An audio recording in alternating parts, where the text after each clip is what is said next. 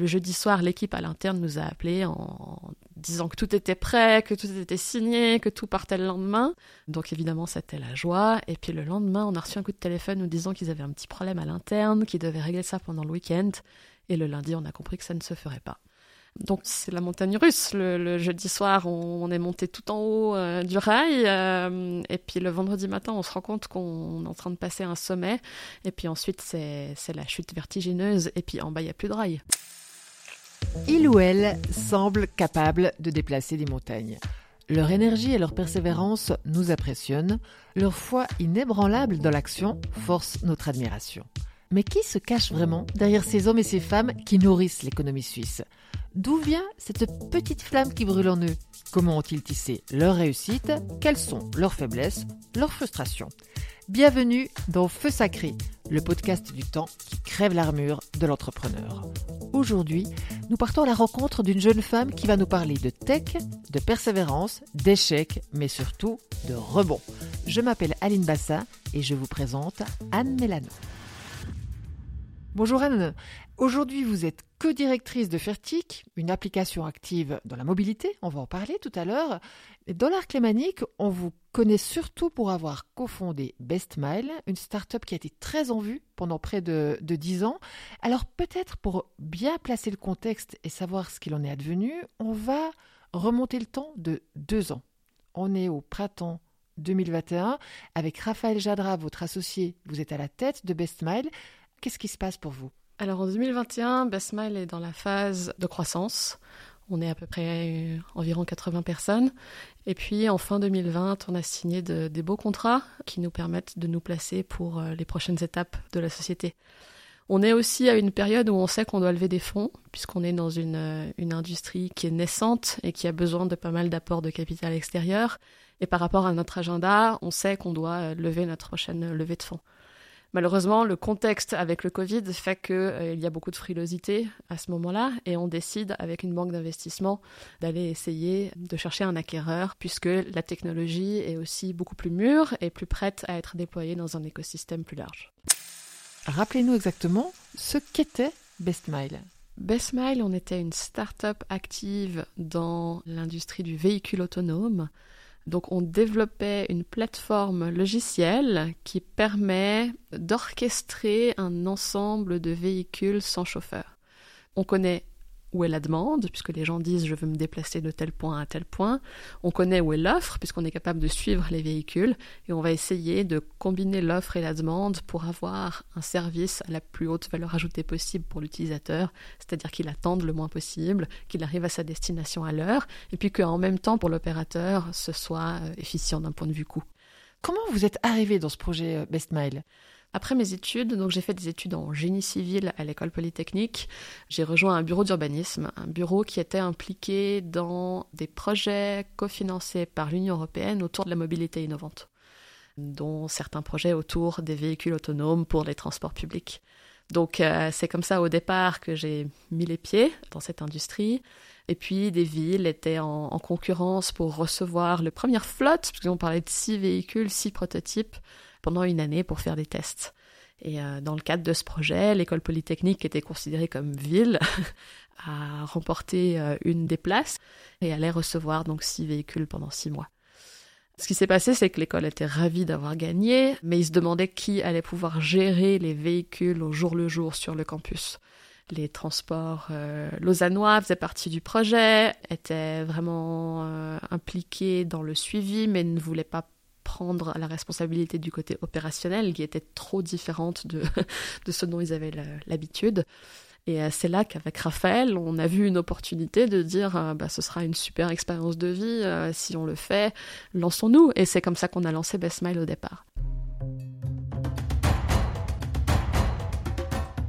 Est-ce que vous saviez dans quoi vous vous lanciez? Pas du tout. Pas du tout. Euh, avec les véhicules autonomes, on savait, puisque Raphaël avait de l'expertise, puisque euh, l'école avait acheté un tout, le tout premier prototype à l'époque, euh, et dont il était responsable des tests sur le campus. Après, c'était l'intérêt pour faire quelque chose de très concret sur le terrain, avec ces véhicules de, tôt le matin à tard le soir. On avait une cinquantaine d'étudiants avec des talkie-walkie dans les véhicules, parce que ben il y avait des spécificités sur le terrain où les véhicules pouvaient pas se croiser, euh, donc il fallait pouvoir qu'un véhicule attende que l'autre passe. Et puis au début, on avait justement ces, étudiants avec des talkie-walkie, et c'est là qu'on s'est rendu compte qu'en fait, euh, ben, il fallait cette couche d'intelligence supplémentaire pour gérer ce type de cas et anticiper et faire que l'opération soit fluide sans avoir à avoir des, des, gens supplémentaires dans les véhicules, parce que pour des véhicules autonomes, on n'est pas au bout du concept.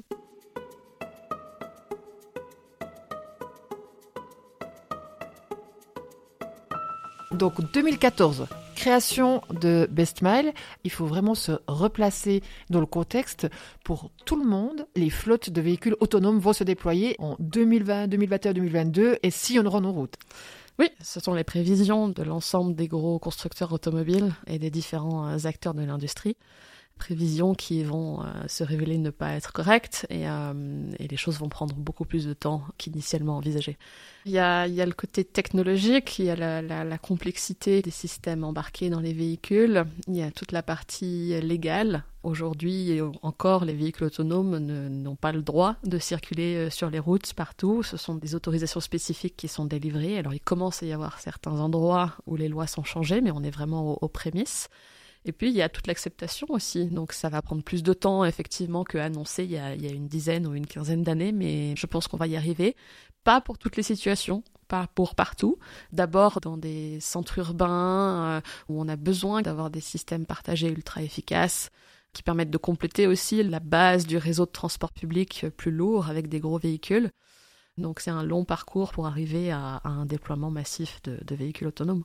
Donc puisqu'on voyait que les flottes n'étaient pas encore euh, en visu quelque part, on a décidé aussi d'adapter notre technologie euh, pour des systèmes, euh, on peut dire à la Uber, donc avec des conducteurs humains, puisque si on est capable de gérer la complexité d'un véhicule autonome, on est capable d'envoyer les mêmes instructions à des chauffeurs à travers une application dédiée. Donc 2014, lancement de Best Mile. Assez rapidement, quand vous trouvez que finalement la vie n'est pas assez compliqué comme ça. Vous avez une petite fille? Oui. On s'est longtemps demandé s'il y avait un bon moment pour avoir des enfants. Euh, mon opinion personnelle, c'est que non. Il n'y a pas de bon moment. On s'adapte à la situation euh, au moment où on les a. Le côté positif, c'est que bah, quand vous avez une start-up, que vous êtes vraiment dans le début de l'aventure, vous dormez pas beaucoup. Quand vous avez des enfants, vous dormez pas beaucoup. Bah, autant tout faire en même temps.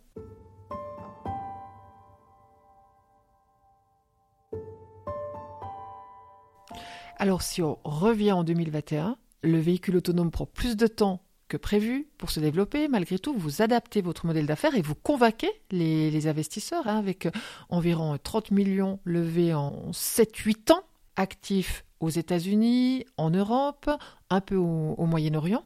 Arrive la pandémie. Là, ça change fondamentalement vos conditions d'activité. Oui, puisque la pandémie a un impact très fort sur nos clients les déplacements ont été soudainement complètement arrêtés. Les entreprises de transport euh, public devaient se concentrer sur euh, déplacer les peu de personnes qui se déplaçaient encore de façon sûre, donc tous les projets d'innovation ont été mis euh, à l'arrêt. Et puis les boîtes plus privées de transport ont vu leur demande chuter de 100 à 5-10%. Certaines ont dû partir en faillite relativement rapidement. Donc c'était vraiment quelque part avoir une base de clients et des revenus qui tombaient à zéro évidemment lever des fonds dans les conditions de la pandémie, avec la frilosité de l'ensemble des acteurs économiques, plus le fait que nos chiffres tout d'un coup devenaient beaucoup moins bons, nos, résultats, quand vous devez montrer la croissance, quand vous devez montrer les perspectives dans cette situation de pandémie, et eh ben vous cochez pas toutes les cases euh, pour des investisseurs traditionnels. On a tapé à une centaine de portes et euh, les réactions étaient toutes relativement similaires, un grand intérêt pour la tech, mais euh, une, frilosité liée au Covid où on nous disait euh, revenez dans 3, 6, 9 mois et on, on avisera en fonction de l'évolution de la situation Covid.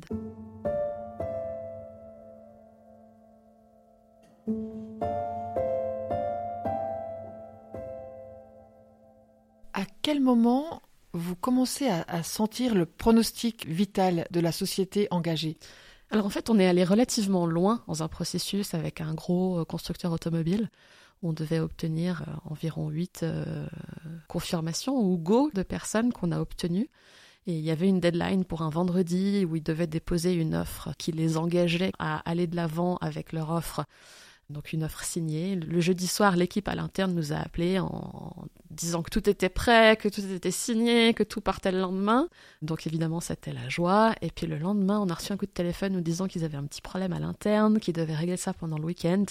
Et le lundi, on a compris que ça ne se ferait pas. Donc c'est la montagne russe. Le, jeudi soir, on, est monté tout en haut euh, du rail, euh, et puis le vendredi matin, on se rend compte qu'on est en train de passer un sommet, et puis ensuite c'est la chute vertigineuse, et puis en bas il y a plus de rail. C'est la grosse déception. C'est comment dire il y a énormément de forces extérieures qui ont aussi joué, sur lesquelles on a très peu d'influence. Euh, donc à un moment, on se dit aussi, il y a une espèce de, de lâcher prise où on se dit, est-ce qu'on aurait vraiment pu faire autrement? Non. Tout ce qu'on a fait, on aurait pu le faire légèrement différemment. Mais fondamentalement, est-ce qu'on aurait pu éviter la situation? Je ne pense pas. Euh, donc après, il faut réussir à passer le cap de l'acceptation. Et toujours se mettre dans l'état d'esprit que quoi qu'il se passe, il y a une belle vie après. On avait un caractère très similaire avec Raphaël, un caractère très résilient où euh, on, prend des décisions et on accepte que peut-être ces décisions vont nous mener dans le mur et que si on se prend le mur, eh ben, il, faut, il faut réagir. C'est important aussi de toujours se mettre dans l'état d'esprit que quand vous montez une, boîte, euh, quand elle, elle, traverse des périodes difficiles, il faut tout faire, se battre pour la faire survivre, mais il faut savoir à quel moment on s'entête trop. il y a des décisions qu'il faut savoir garder en réserve ou, faire traîner. Et il y a des décisions qu'il faut prendre vite. Donc dans le cadre du processus de faillite, il y a eu une vente aux enchères en septembre 2021. Et c'est un groupe allemand, le groupe ZF, qui a racheté les, assets, le, software de, de Bestmile, et qui a embauché une grosse partie de l'équipe existante euh, à ce moment-là. Qu'est-ce que vous, vous avez ressenti comme regard extérieur sur votre expérience?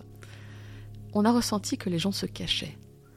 Beaucoup de personnes dans l'écosystème de soutien des startups sont très contents quand on est perçu comme la pépite de, participer quelque part à cette croissance. Mais au moment où vous disparaissez, les gens se tairent. On a eu très peu de messages de soutien et très peu de simplement de réactions. Il y a une peur de ces derniers instants euh, dans la vie d'une start-up, de savoir ce que les gens vont devenir, de savoir quelles sont les prochaines étapes. Mais pourtant, il faut savoir que dans les deux premières années d'activité d'une start-up, 80% déposent le bilan. Donc déjà, avoir réussi à, opérer pendant 8 ans, à avoir atteint la taille critique qu'on avait atteint, et surtout les belles perspectives pré-Covid, il n'y a rien à avoir honte. Je me souviens qu'il y a deux ans, vous disiez hein, peut-être que si on était une start-up américaine, on aurait survécu disons que même au sein de nos investisseurs, on a vu qu'il y avait une volonté plus forte des investisseurs américains de continuer à soutenir malgré la crise, alors qu'il y avait une frilosité beaucoup plus élevée de certains investisseurs euh, en Europe.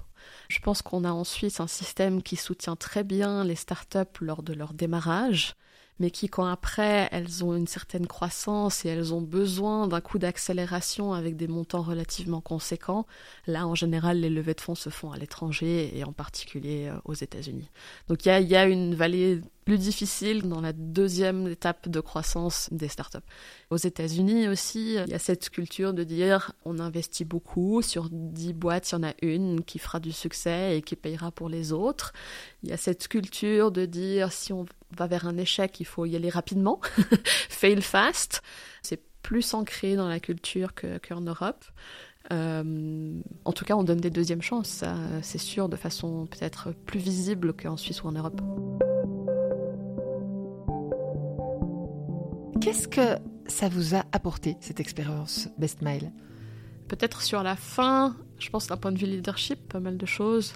Euh, l'importance de la communication avec les équipes, l'importance de la transparence, euh, enfin de bien doser la transparence.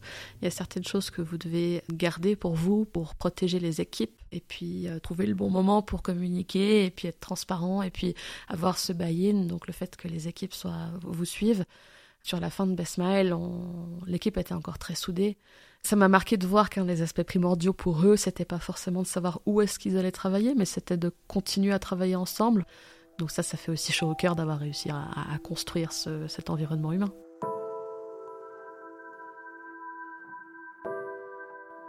Alors parlons des, mois qui ont suivi, puisque vous, à titre personnel, ça a été une période extrêmement difficile, on ne pas le cacher, puisqu'en même temps, vous, avez affronté de manière symbolique et réelle deux deuils. Hein. l'entreprise et puis en même temps, vous avez votre père qui tombe malade. L'annonce de la mise en faillite de Besmile a été faite au mois de juin et euh, tout début juillet, mon papa a fait un premier AVC lié à une maladie qui a été euh, pas découverte, mais en tout cas diagnostiquée de façon plus précise par la suite.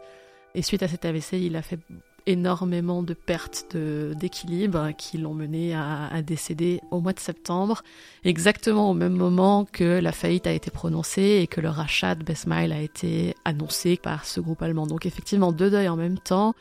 Mais j'ai tendance à dire que les étoiles s'alignent aussi et que les, cette période un peu de flou euh, sur la fin de Best Mile, parce qu'on s'attendait à ce que les choses aillent plus vite, mais entre le Covid et la période d'été, effectivement, la décision a été prise que fin août, m'a permis de passer énormément de temps avec lui pendant ces derniers mois.